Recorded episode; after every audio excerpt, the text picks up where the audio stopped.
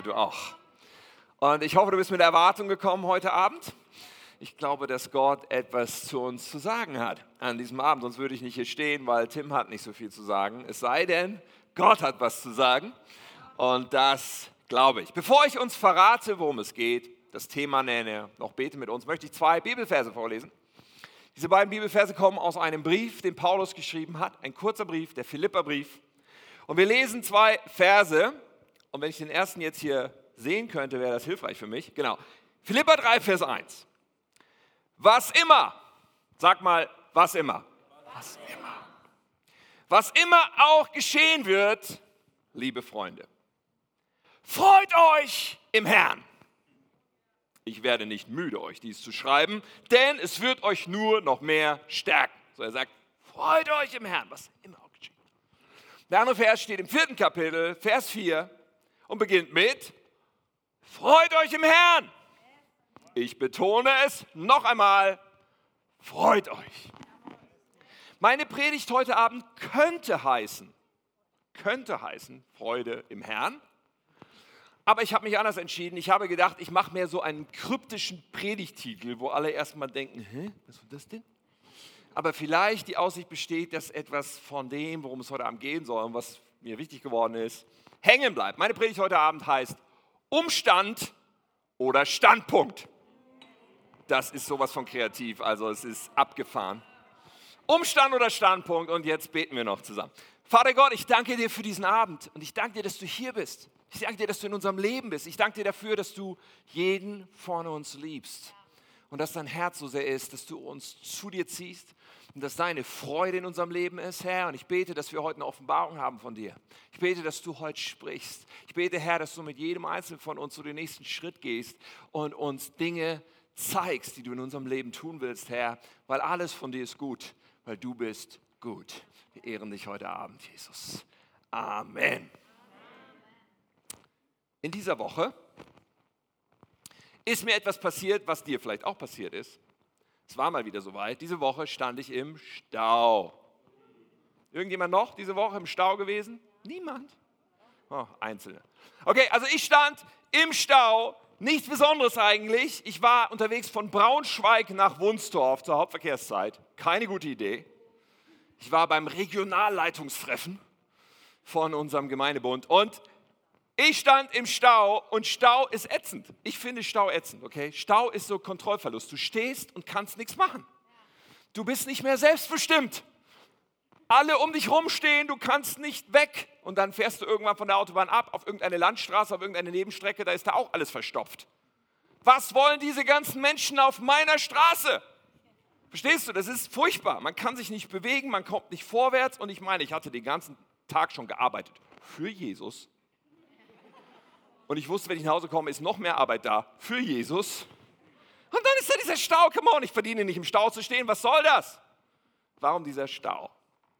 Für mich ist das so die Erfahrung, die irgendwie nah rankommt an das Gefühl, ich sitze im Gefängnis.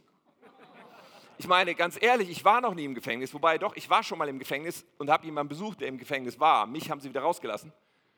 Aber im Stau zu stehen, du bist halt, du bist ausgeliefert. Dieser Philipperbrief, aus dem wir zwei Verse gelesen haben, er ist wie gesagt nur kurz, vier Kapitel. Aber er wird auch genannt der Brief der Freude. Man nennt ihn der Brief der Freude. Und warum? Das liegt auf der Hand, weil Paulus permanent ausrastet über Freude. Er sagt die ganze Zeit irgendwas von Freude. Er sagt, freut euch. Ja, das Wort Freude und das Wort freuen, diese Worte kommen 16 Mal vor in dem ganzen Brief in vier Kapiteln. Die ganze Zeit spricht er über Freude. Vielleicht denkst du, was ist daran so Besonderes? Nun, was es für mich besonders macht, ist, Paulus hat den Philipperbrief geschrieben, als er gerade in Gefangenschaft war. Er war im Gefängnis, er war in römischer Gefangenschaft und schreibt diesen Brief und rastet aus die ganze Zeit und sagt, ich sag's nochmal und es wird euch nur stärken und ich sag's nochmal, ich werde nicht müde es zu wiederholen. Freut euch im Herrn! Und ich meine, Paulus hatte schon alles durch, oder?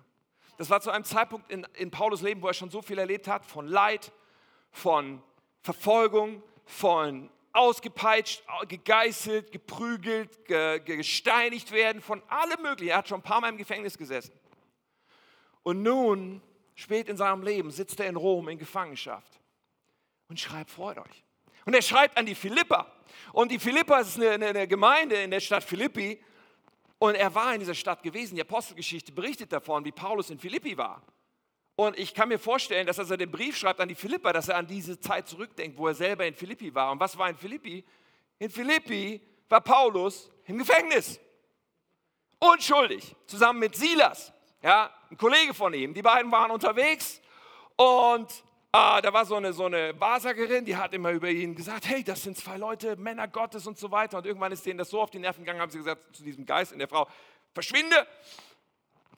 Und dann war sie frei von dem und konnte nicht mehr wahrsagen. Und da waren die Besitzer von dieser Sklave nicht so begeistert. Und dann sind sie ins Gefängnis gekommen. Eigentlich waren sie auf dem Weg zum Gottesdienst.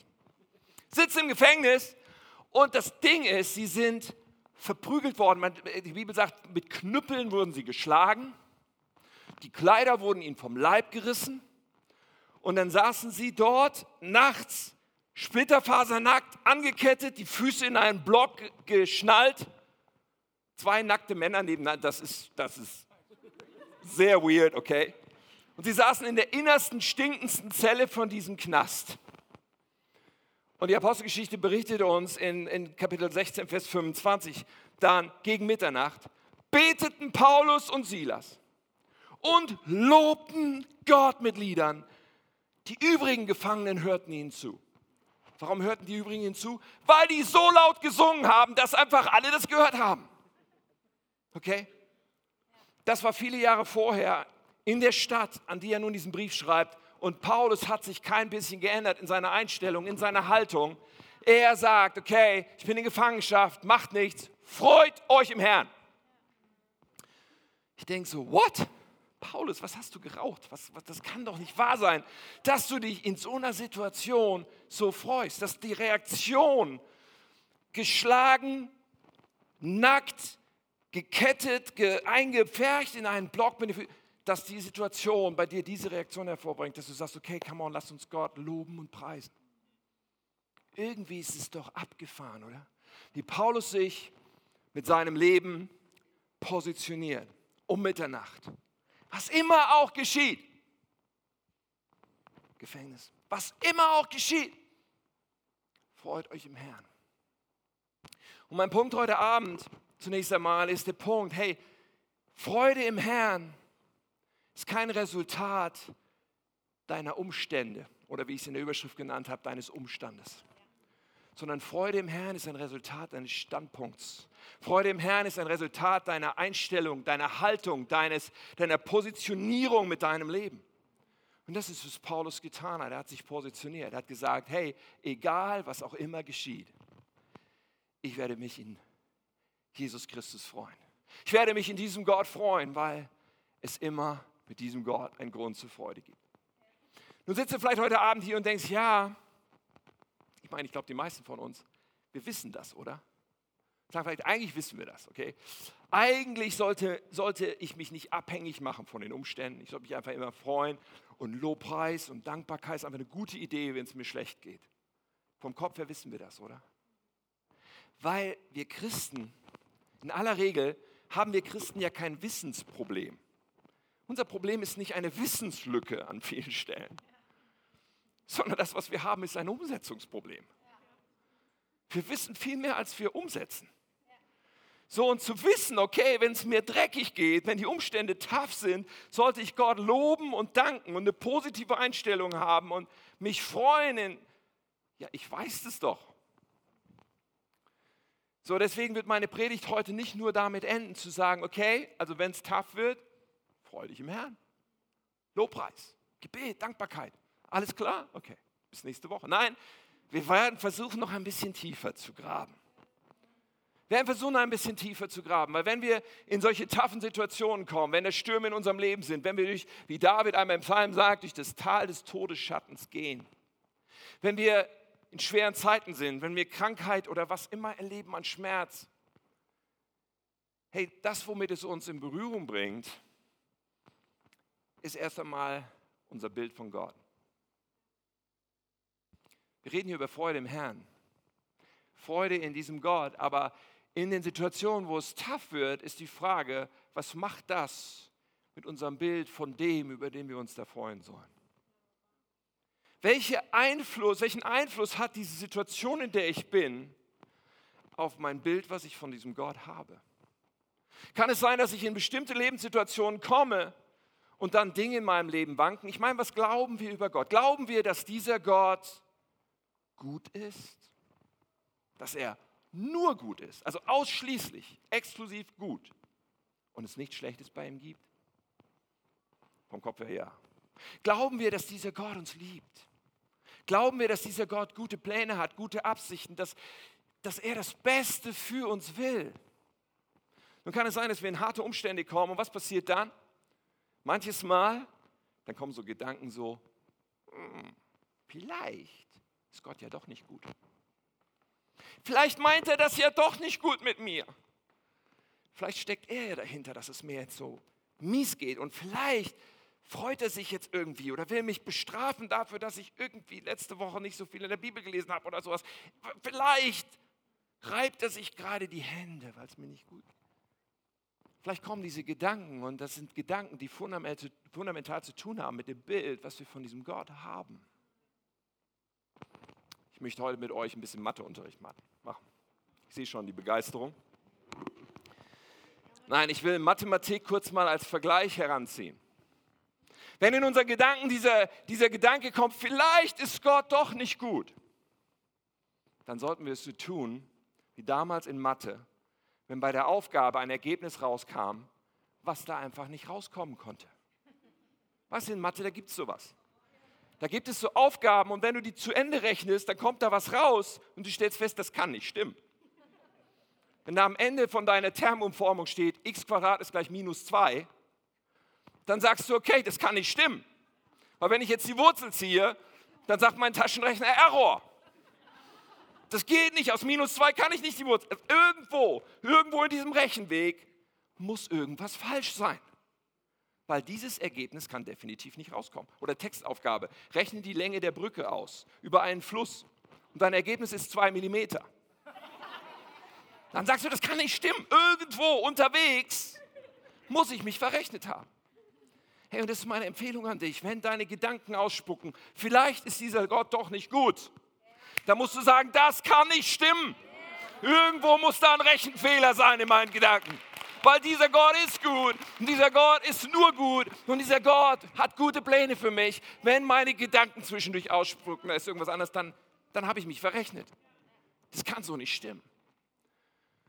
So ein Umstände in unserem Leben bringen uns an diesen Punkt. Sie bringen uns an diesen Punkt, zu schauen, wie ist eigentlich mein Gottesbild. Jesus erzählt diese wahnsinnig berühmte Geschichte, denke ich, eines seiner berühmtesten Gleichnisse, das Gleichnis vom verlorenen Sohn ist es genannt. Und ich glaube, er erzählt diese Geschichte, damit wir verstehen, wie dieser Gott ist.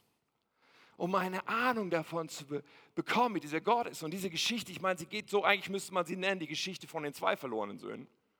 Weil es gibt in der Geschichte zwei Söhne und einen Vater. Und beide Söhne in der Story steht in Lukas 15. Wenn du die Story nicht vertraut hast, dann kannst du die gerne mal lesen. Aber beide Söhne haben einfach mal ein völlig falsches Konzept davon, wie ihr Vater ist. Was das Herz ihres Vaters, beide Söhne, beide Söhne glauben, dass dieser Vater ihnen nicht das Gute gönnt, glauben, dass dieser Vater nicht daran interessiert sind, dass sie Freude haben, interessiert ist. Glauben sie, sie glauben, dass dieser Vater ihnen vorenthält, was sie doch eigentlich im Leben erleben wollen. Glauben Sie beide. Sie gehen nur völlig unterschiedlich damit um. Der eine Sohn, den nennen wir den verlorenen Sohn, er sagt, ich will mein Erbe, obwohl du noch nicht tot bist. Er sagt im Grunde genommen, am liebsten wünschte ich, du wärst schon tot und ich würde mein Geld kriegen und los. Und der Vater lässt sich darauf ein, er sagt, hier hast du dein Geld. Gibt dir einen Riesenbetrag Geld, er zieht los und er lebt dieses Leben von dem er geglaubt hat, sein Vater würde ihm das vorenthalten wollen. Und er lebt dieses Leben, von dem er glaubt hat, das ist es, was ich wirklich brauche. Und er verprasst dieses ganze Geld, lebt für kurze Zeit in Saus und Braus. Und am Ende des Tages sozusagen ist sein Geld alle und er findet sich sozusagen in der Gosse wieder. Es geht ihm dreckig. Und ihm kommt irgendwann der Gedanke wieder an seinen Vater. Und irgendwie scheint ihm zu dämmern in diesem Moment, vielleicht gibt es da eine Chance und vielleicht ist mein Vater doch anders, als ich dachte. dann geht er zurück nach Hause und der Vater empfängt ihn mit liebenden, offenen Armen und macht eine riesen Party. Damit hat er nicht gerechnet. Dann kommt der andere Sohn und sieht die Party und ist absolut entsetzt, dass der Vater eine Party schmeißt und klagt ihn an und sagt, für mich gab es nie eine Party. Weil er auch nicht verstanden hat, wie dieser Vater in der Geschichte ist, weil er auch nicht verstanden hat, wie dieser Gott, der hier beschrieben wird, letztendlich wirklich ist. Und der Vater in der Geschichte sagt einfach nur, hey, alles, was ich habe, gehört doch dir. Du kannst doch jederzeit. Und diese Geschichte bringt so rüber, dass wir dass wir einen Gott haben, von dem wir sehr leicht ein falsches Bild haben können, aber der nur das Beste für uns will. Der ein liebender Vater ist, der uns alles gönnt, der uns alles schenkt, der so was von gut ist. Und dass Gott sich als Vater beschreibt, bringt ja manche von uns sicherlich an schmerzhafte Punkte, weil nicht jeder von uns hat das Thema positiv besetzt in seinem Leben und hat positive Erfahrungen damit. Mancher sagt, ich bin ohne Vater aufgewachsen. Mancher sagt, mein Vater, ganz ehrlich, hat mir so viel Schmerz zugefügt. Und Gott sagt, ich bin ein liebender Vater. Müssen wir uns mit unserem Gottesbild auseinandersetzen, weil wir das auseinanderkriegen müssen. Dass dieser Gott sich einen liebenden Vater nennt. Und wenn das für uns negativ besetzt ist, zu verstehen, ja, aber er ist wirklich, wirklich nur gut. Und er meint es nur gut. Er hat nur das Beste für uns im Sinn. Und ein wirklich guter Vater allerdings, hey, wird er sagen, okay, mein Kind, ich pampere dich und verwöhne dich und lese dir jeden Wunsch von den Augen ab und mach alles nur einfach und easy und schön für dich, von morgens bis abends, keine Mühen, keine Anstrengung, einfach nur alles per Fingerschnipp. Würde das ein guter Vater oder eine gut, würden das gute Eltern tun? Ich meine, es ist interessant in unserer Zeit, und manchmal nehme ich das wahr, manchmal, manche Familien ticken tatsächlich so. Da ist das Kleinkind irgendwie der Chef der ganzen Familie. Und das Kleinkind muss nur einmal machen und dann springen die Eltern, weil sie irgendwie denken, ich will doch, dass mein kleines Kind mein bester Freund ist. Und dass dieses Kind mich liebt und weiß, dass ich es liebe. Und deswegen versuche ich alles immer nur gut zu machen für dieses Kind und gebe dem alles und jedes Eis und jeden Wunsch und alles. Was wird das Resultat sein? Ein tyrannischer Erwachsener wird er großgezogen. Genau genommen noch nicht mal ein Erwachsener, sondern nur ein großes Kind, was tyrannisch ist für alle anderen Menschen in seinem Leben. Das ist keine gute Elternschaft. Gute Elternschaft beinhaltet, dass man nicht alle Schwierigkeiten und alles sozusagen abschirmt und niemals irgendeine Anstrengung zulässt für das Kind. Sondern gute Elternschaft beinhaltet, dass man will, hey, ich möchte, dass dieses Kind reif wird, dass es innerlich stark wird, dass es fest und klar ist. Ja, und das gehört auch zu dieser Vaterschaft Gottes, der uns liebt und nur das Beste für uns will. So, wenn wir ein bisschen in unseren schwierigen Umständen und in diesen Momenten, wo wir vielleicht ins Fragen kommen, ist dieser Gott wirklich gut, ein bisschen graben, dann kommen wir auf dieses Gottesbild. Und wir müssen in unserem Leben festlegen, hey, bei mir kann die Rechnung nur ergeben, dieser Gott ist gut. Ein anderes Ergebnis werde ich nicht akzeptieren. Und was immer geschieht, freut euch im Herrn. Weil bei diesem Gott gibt es immer einen Grund zur Freude. Nun, kleines Zwischenresümee. Paulus, Gefängnis, schlimme Umstände, aber er entscheidet sich für Lobpreis, für Dankbarkeit, für eine positive Sicht. Wir haben angeschaut ein Gottesbild und sagen, okay, mein Rechenergebnis kann nur sein, dieser Gott ist gut. Aber ich möchte noch ein bisschen tiefer graben. Weil ich glaube, wenn wir über dieses Thema nachdenken und das, wie wir reagieren auf Umstände, auf den Umstand unseres Lebens, dass wenn wir noch ein bisschen tiefer graben, dass wir da sehr leicht in uns vielleicht an eine Sache stoßen können, die ich mal eine Seuche unserer Zeit nennen möchte. Eine Krankheit unserer Generation und eine Krankheit auch unserer Gesellschaft. Und diese Krankheit trägt den Namen Anspruchsdenken. Ich glaube, dass es unwahrscheinlich verbreitet ist. Anspruchsdenken. Was ist Anspruchsdenken? Anspruchsdenken ist, wenn in uns irgendwie diese innere subtile Haltung da ist. A, ich verdiene eine besondere Behandlung. Das steht mir einfach zu. Ich verdiene eine besondere Behandlung. Und B, ich brauche keine Verantwortung zu übernehmen für das, was aus meinem Handeln und Reden resultiert. Wenn du da ein Problem mit hast, was ich sage oder tue, ist dein Problem. Ich brauche keine Verantwortung zu übernehmen. Das ist Anspruchsdenken. Ich verdiene eine besondere Behandlung und ich brauche keine Verantwortung zu übernehmen für mein Handeln. So, jetzt sagst du vielleicht, naja, okay, das ist schon ganz schön steil. Und ja, ich kenne da Menschen. Weißt du, es gibt so diese globale Ausgabe von Anspruchsdenken, so die umfassende. Das sind so Menschen, die echt schwer zu ertragen sind, weil sie im Grunde nur äh, eine, ein, einen Blick auf sich selber haben. Alles dreht sich um die Person selbst. So nach dem Motto, wir haben die ganze Zeit über mich geredet, jetzt kannst du mir ja mal sagen, was du über mich denkst oder so. Also irgendwie so, ich, mich, meiner, mir, Herr segne mit alle vier. So dieses, das kennen wir vielleicht. Du sagst, ja, ich kenne so eine Person, aber ganz ehrlich, also so krass bin ich nicht. Richtig, wir alle in diesem Raum nicht. Dieses globale, umfassende Anspruchdenken. Aber vielleicht, ihr Lieben, wenn wir genauer hinschauen, finden wir die, ich nenne es mal die Taschenausgabe des Anspruchsdenkens in unserem Leben.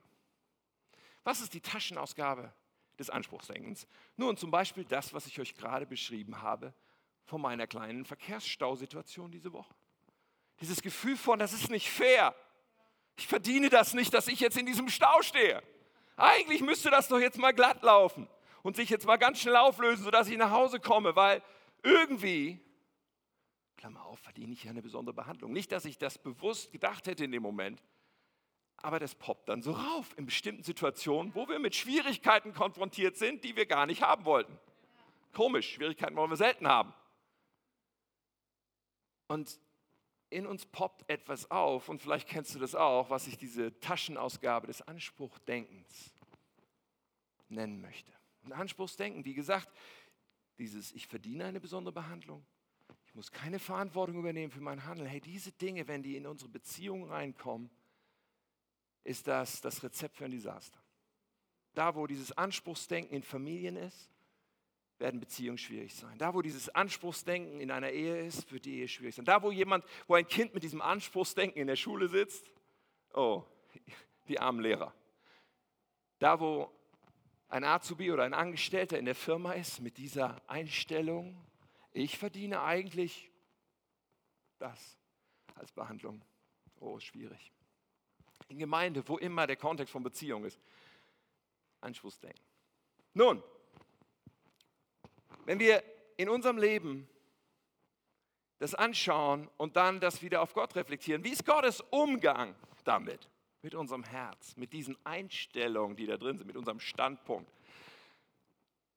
Ich glaube, dass Gott uns ganz oft vor, unserem, vor uns sozusagen einen Weg malt.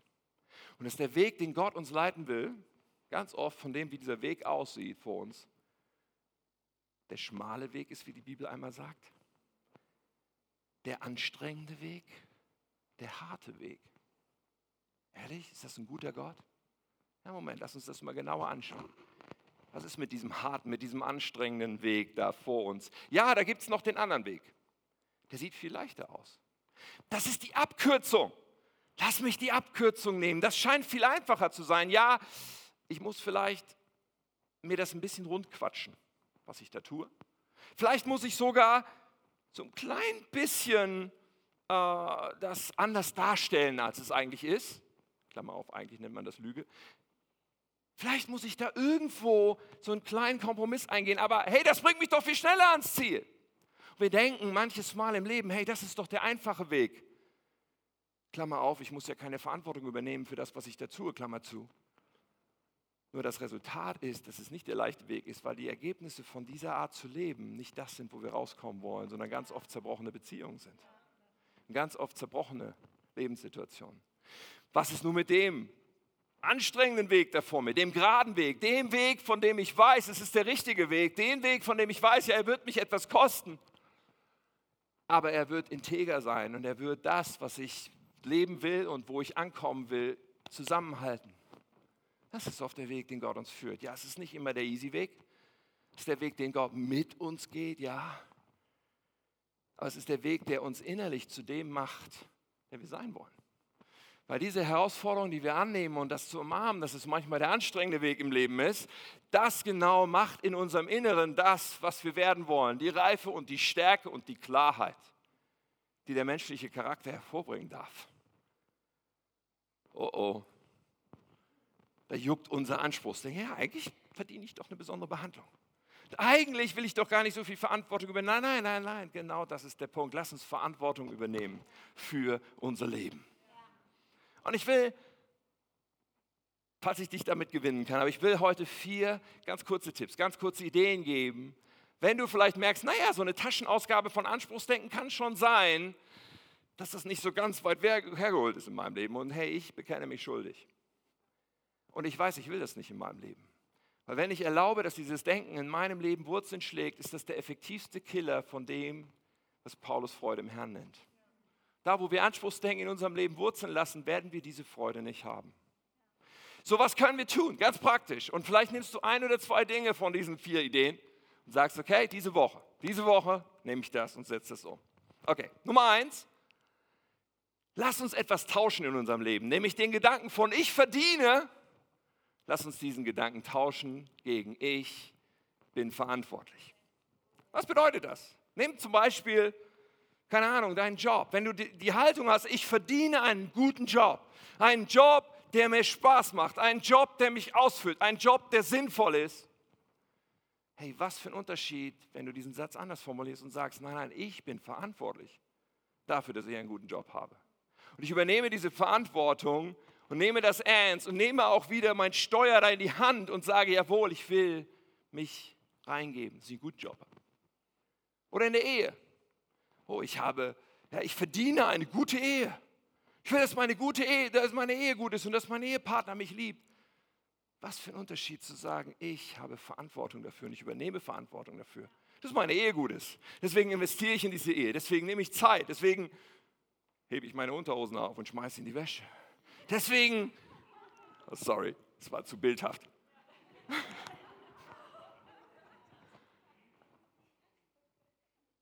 Die Haltung, ich habe Verantwortung.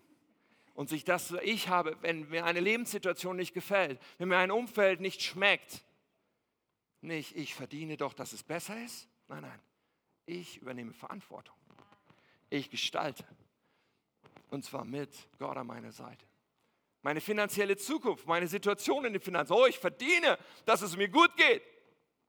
Nein, nein, ich übernehme Verantwortung dafür, dass es mir gut geht, dass ich ein guter Haushalter bin und dass ich auch für die Zukunft gut vorsorge. Ich übernehme Verantwortung. Was für ein Unterschied. Okay, Nummer zwei, ganz kurz. Tue die harten Dinge zuerst. Okay, jeder von uns kennt das. Wir haben harte Dinge zu tun am Tag und weniger hart. Ich meine ganz ehrlich, Stell dir diese, diese Familiensituation vor, Mittagstisch, und die Mutter sagt zu dem Kind, bevor du nicht einen ganzen Becher Eis gegessen hast, bekommst du kein Stück Brokkoli. Welche Mutter würde das sagen? Wir brauchen den Brokkoli nicht vorzuenthalten, bis das Eis aufgegessen ist. Das Eis funktioniert ganz von alleine. Und ich habe so irgendwie, weißt du, gute Eltern sagen, du musst dein Brokkoli aufessen und wenn du das getan hast, kannst du Eis bekommen. Oder? Kann ich ein Amen haben von irgendwelchen Eltern in diesem Raum? So, ich glaube sogar, Eis, ihr Lieben, existiert, damit wir Brokkoli essen. Bildhaft gesprochen, okay? Verstehst du, was ich meine? Diese ganzen schönen Dinge, die wir genießen dürfen, die uns auch von Herzen gegönnt sind aber sie existieren ganz oft, damit wir erst die harten Dinge, die uns selber aber so gut tun, die für unseren inneren Menschen so wichtig sind, damit wir diese harten Dinge umarmen und sagen, jawohl, zuerst das hart. Meine Mutter hat mich gelehrt, was du heute kannst besorgen, verschiebe nicht auf morgen. Eine gute Lebensweisheit. Und weißt du, wenn ich morgens sage, okay, heute mein Arbeitstag, boah, da sind so ätzende Sachen, die, die Person anrufen mag ich nicht, das vorbereiten mag ich nicht, das finde ich hart. Und dann sage, okay, dann schaue ich mal erstmal in meine E-Mail-Inbox und mache die mal leer und sortiere die ganzen E-Mails weg und so weiter. Dann habe ich, dann ist schon Mittag und ich habe noch nichts geschafft. Menschen, die effektiv leben, sagen, nein, die härtesten Sachen mache ich gerade als erstes. Und heute Nachmittag kann ich dann noch ein paar von den leichten Dingen tun, die mir richtig Spaß machen. Und es ist eine gute Art zu leben. So, tu die harten Dinge zuerst. Alright, ich habe noch zwei. Halte Versprechen, auch wenn ein Versprechen, auch wenn es ungelegen kommt. Nun, Versprechen abzugeben ist ja eine leichte Angelegenheit. Versprechen zu halten ist manchmal etwas schwieriger. Wenn ich zum Beispiel mit einer meiner Töchter verabrede, okay, in drei Wochen, ich schreibe es in den Kalender, in drei Wochen Papa Nachmittag oder Papa Abend. Wir haben Zeit zusammen. Drei Wochen vorher, meine Kalenderlücke ist da, kein Problem. Easy, gerne, trage ich ein. Aber am gleichen Tag, wenn der Termin dann kommt und ich noch so viel Arbeit habe und weiß, okay, in dieser Stunde, die ich jetzt noch habe, bis ich dann mit meiner Tochter los will, ich schaffe das gar nicht alles. Hey, dann, dann wird dieses Versprechen getestet. Und dann bin ich geneigt zu sagen, oh, gibt es irgendeine Ausrede oder irgendein ein, ein Grund. Oder letztendlich meine, hey, das ist ja eine Ausnahme und ich bin ja, ist ja auch wichtig. Und nein, halte Versprechen, auch wenn es dann ungelegen kommt. Weil Versprechen, ganz ehrlich, sind das, was diese Welt zusammenhält. Versprechen sind das, was deinen Charakter baut und was Menschen von dir sehen, ob du jemand bist, der zu dem Wort steht, was er gegeben hat. Unser Gott ist ein Gott der Versprechen. Die Bibel hat nicht umsonst zwei Teile, ein altes Testament und ein neues Testament. Und die heißen nicht deswegen Testament, weil Gott gestorben wäre und uns was hinterlassen hat. Nein. Sondern eigentlich, das steht für den alten Bund und den neuen Bund. Gott ist ein Gott, der einen Bund schließt mit uns. Das bedeutet, Gott sagt, okay, hier ist mein Angebot, schlag in meine Hand ein und ich verspreche dir, ich werde diesem Bund treu sein. So Gott gibt uns ein Versprechen und auf das können wir uns verlassen. Diese Welt lebt davon, dass Versprechen eingehalten werden. Und deswegen lass uns Versprechen halten. Und manchmal merken wir das, wenn wir genauer hinschauen in unserem Leben, dass wir ins Schwanken kommen, wenn es nicht mehr gelegen kommt. Behalte Versprechen. Okay, einen Tipp habe ich noch. Und sie machen so viel mit diesen Wurzeln unseres Herzens, mit diesem Stand, auf dem wir uns stellen, mit der Positionierung unseres Lebens. So das vierte, diene selbstlos und regelmäßig. Diene selbstlos. Weißt du, wenn, wenn wir jemandem dienen, ja, dann würde man jetzt sagen, okay, ich diene dieser Person und deswegen ist das gut für diese Person. Hoffentlich ist es das, ja, keine Frage. Wenn du dieser Person dienst oder ja, irgendwo dienst, hoffentlich hat da jemand was von. Aber ich verrate dir ein großes Geheimnis, was gar keins ist. Wir selber, wenn wir dienen, wir haben noch viel mehr davon. Wir denken manchmal, oh, wie ist das selbstlos, dass ich jetzt diene und die Person kann ja so froh sein. Ja, ja, aber wir selber, für uns selber, für unser Herz ist es so kostbar, selbstlos zu dienen. So kostbar zu sagen, ich bin Teil von etwas Größerem. Und da steht nicht mein Ruhm drauf und mein Name und mein was auch immer. Leute müssen mir auf die Schulter. Nein, einfach da, wo es keiner sieht. Selbstlos. Und ich bin am Start und ich werde Teil von etwas Größerem und ich diene in einem Team und ich diene in Kontexten, wo ich etwas gebe, weil ich weiß, ich brauche das. All diese Dinge sind so hilfreich, um unser Anspruchsdenken bei der Wurzel zu packen und rauszuziehen. Da, wo wir Anspruchsdenken wurzeln lassen in unserem Leben, da raubt es uns die Freude im Herrn. Da werden wir in Umstände unseres Lebens kommen und denken, das ist nicht fair und das ist nicht gerecht. Und wie kann Gott das nur zulassen? Wahrscheinlich ist er gar nicht so gut, wie er immer, wie er immer irgendwie gesagt wird oder wie, wie die Pastoren das immer. Nein. In unserem Herzen sind die falschen Wurzeln. So lass uns sagen, dieses Rechenergebnis will ich nicht mehr haben. Das kann nämlich nicht stimmen. Und lass uns sagen, okay, der harte Weg ist der, den ich umarme, weil die Alternative ist viel härter am Ende. Ich will an mein Ziel kommen. Ich will zu meinem Wort stehen. Ich möchte mich entscheiden für, ich übernehme Verantwortung, statt zu sagen, ich verdiene. Bevor ich mit uns bete, am Ende dieses Gottesdienstes, bevor wir uns alle so Gott ausliefern können, wenn du magst, um zu sagen, ich möchte dieses Anspruchsdenken nicht in meinem Leben, ich möchte die, die Wurzeln raus, ich möchte ein Leben leben, was positioniert ist darin zu sagen, ich freue mich in dir. Ich bin dankbar. Ich preise dich. Bevor ich das tue, einfach noch ein Gedanke. Ich habe im Januar diese Reise gemacht, viele andere aus der Gemeinde auch. Mit der ganzen Gruppe sind wir in Westafrika gewesen. Ich muss sagen, das ist das, was mich so nachhaltig berührt, weil dieser Kontrast so da ist, den man in Deutschland kaum wahrnimmt und in unserer Gesellschaft oder in der westlichen Welt. Aber dort sind Menschen, du begegnest Menschen, eine unglaubliche Freude haben und ausstrahlen. Und dir mit einer Freude begegnen, obwohl ihre Umstände alles andere als wünschenswert sind. Obwohl da so eine Armut ist und so ein Mangel ist und so eine Herausforderung ist, Tag für Tag der Alltag so viele Schwierigkeiten hat. Ich muss sagen, das ist, was mich berührt. Und dann Menschen zu sehen, die darüber hinaus sagen, ich will diese Botschaft von Jesus unbedingt in diese abgelegenen Orte bringen. Wir sind Stunden gefahren mit irgendwelchen Autos über Ruckelpisten, sodass ich genervt war und gedacht habe, das ist echt nicht besonders toll. Es macht keinen Spaß. Obwohl ich im Auto saß.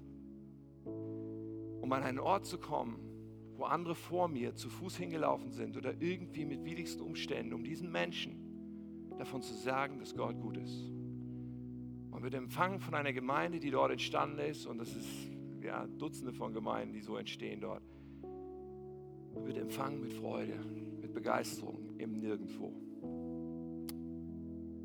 Und ich glaube, dass unser liebender himmlischer Papa möchte, dass unser Herz erfüllt ist mit seiner Freude. Eine Freude, die nicht von Umständen abhängt. Eine Freude, die darin fußt, dass wir unser Leben positioniert haben. Darin, dass er gut ist, darin, dass er Gutes will, darin, dass er mit uns auf einem guten Weg ist. Und daran wird sich nichts ändern. Amen. Lass uns beten zusammen.